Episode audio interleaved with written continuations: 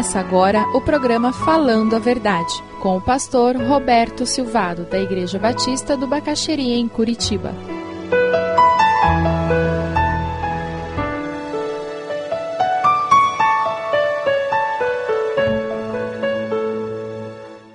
Abra sua Bíblia no Salmo 121.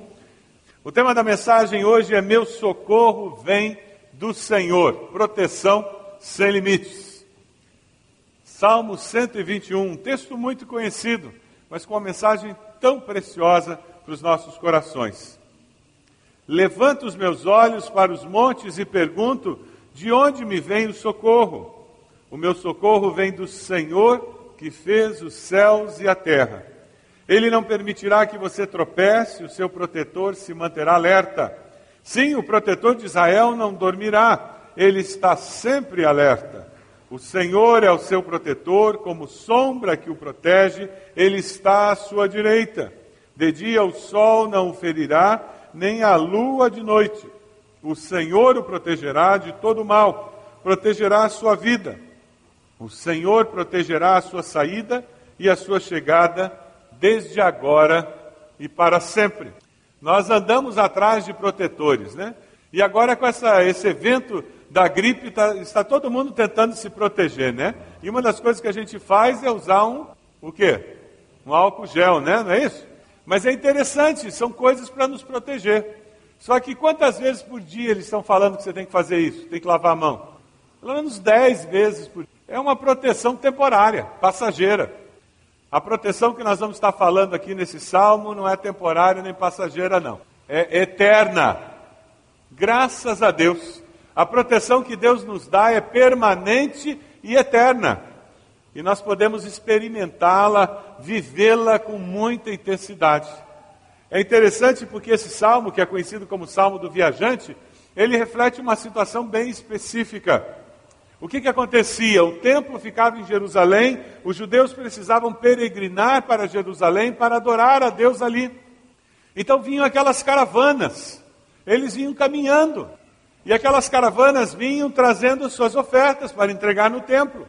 E aquela viagem muitas vezes era de vários dias a pé. E chegando perto de Jerusalém, nos montes ao redor, à noite você podia ver várias fogueiras, acampamentos de diversas caravanas que estavam a caminho de Jerusalém. Agora você imagina você caminhando o dia inteiro naquele sol de lá e você ter que à noite ficar acordado. É por isso que ele fala em cochilar, ele fala em dormir, porque ele está ali querendo dormir. E é aquele vigia que está cuidando do acampamento, que vê outras fogueiras no horizonte, mas que sabe também que no meio daquelas trevas existiam assaltantes. Porque além dos peregrinos, você tinha as quadrilhas de assaltantes, que sabiam que os peregrinos tinham bens que estavam trazendo para ofertar e que queriam assaltá-los. O salmista ele escreve esse salmo vivendo essa realidade desse perigo.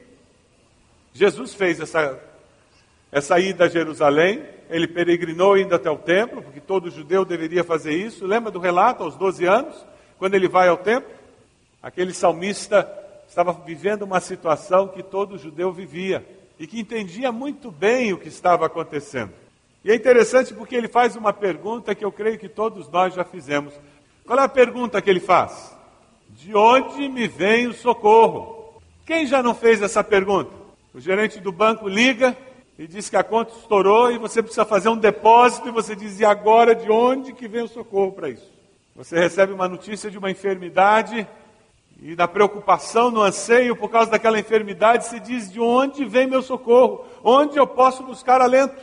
Você sabe de uma dificuldade num relacionamento, seu casamento enfrentando dificuldades, e você se ajoelha e diz: De onde me vem o socorro? Eu espero que você tenha dado o mesmo grito de fé do salmista. E se você não deu, que a partir de hoje você dê esse grito de fé que ele deu.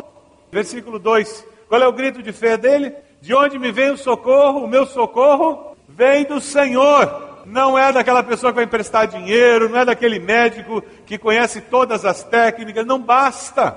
Tudo que nós, seres humanos, podemos fazer ainda é muito limitado diante dos desafios e das incertezas da vida. Uma história de Martinho Lutero que eu gosto muito Dizem que ele, naquele período crucial de perseguição, risco de morte, escondido num castelo, uma noite agoniada, ele não conseguia dormir, foi para a janela e começou a olhar a noite estrelada, e ele dizendo: Meu Deus, como eu vou me livrar de tudo isso? Que situação horrível! Como que eu vou me safar disso? Como que o Senhor vai conseguir cuidar de mim?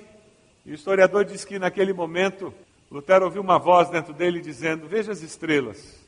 Tem alguma pilastra, alguma coluna sustentando-as no firmamento?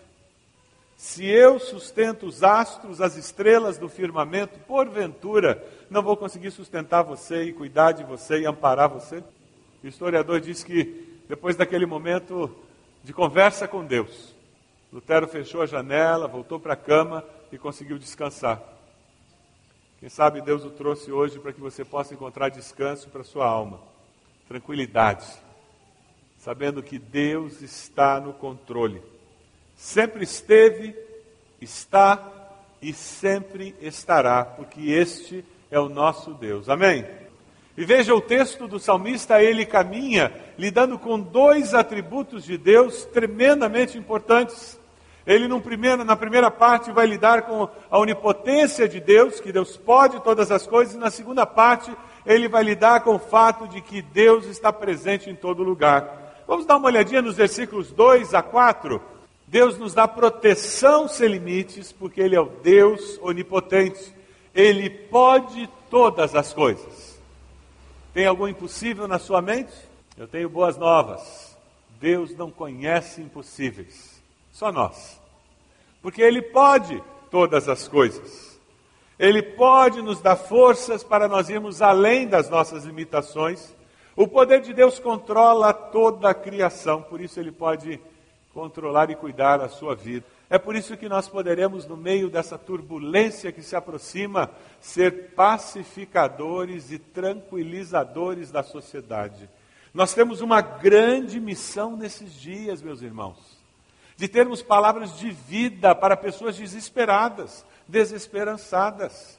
Nós vamos ter muitas oportunidades para dizer que o meu socorro vem do Senhor e o seu socorro também pode vir do Senhor. Momento em que o povo de Deus, com o coração tranquilo, com aquela paz que excede todo entendimento e que só vem de Deus, poderá abençoar as pessoas ao seu redor. Vamos ver lá, Romanos 8, 31, 32. Que diremos, pois, diante dessas coisas. Se Deus é por nós, quem será contra nós? Aquele que não poupou seu próprio filho, mas o entregou por todos nós, como não nos dará juntamente com ele e de graça todas as coisas? E o texto de Romanos continua. E esse Romanos 8 é um texto bom de você ter marcado na sua Bíblia, para você ler para algumas pessoas nesse período. Vamos continuar a leitura lendo o próximo, que aparece lá em Romanos 8, 37. Mas em todas essas coisas, somos mais que vencedores, por meio daquele que nos amou. Pois estou convencido de que nem morte, nem vida, nem anjos, nem demônios, nem o presente, nem o futuro, nem quaisquer poderes, nem altura, nem profundidade, nem qualquer outra coisa na criação será capaz de nos separar do amor de Deus que está em Cristo Jesus, nosso Senhor. Esse é o nosso Deus, é o Deus de promessas que nós cantamos. Ele prometeu que cuidaria de você e ele vai cuidar de você. Fica tranquilo. Você está em boas mãos. Foi por isso que o salmista pôde dar aquele grito de socorro no versículo 2: O meu socorro vem do Senhor. O salmista descobriu um ser vivo que não era humano, que não era limitado como nós. Veja o versículo 3. Ele fala sobre dormir, coisas que fazem parte da natureza humana. Toda a criação precisa dormir, mas não seu Deus. Toda a criação precisa descansar, mas não o nosso Deus. Ele não tira nem cochilo, porque ele não precisa tirar cochilo. Os olhos da providência divina estão sempre sobre cada um de nós, em toda e qualquer circunstância que nós vivamos. Sempre os olhos de Deus estarão voltados para você com um olhar de amor e de acolhimento. Porque Deus é amor.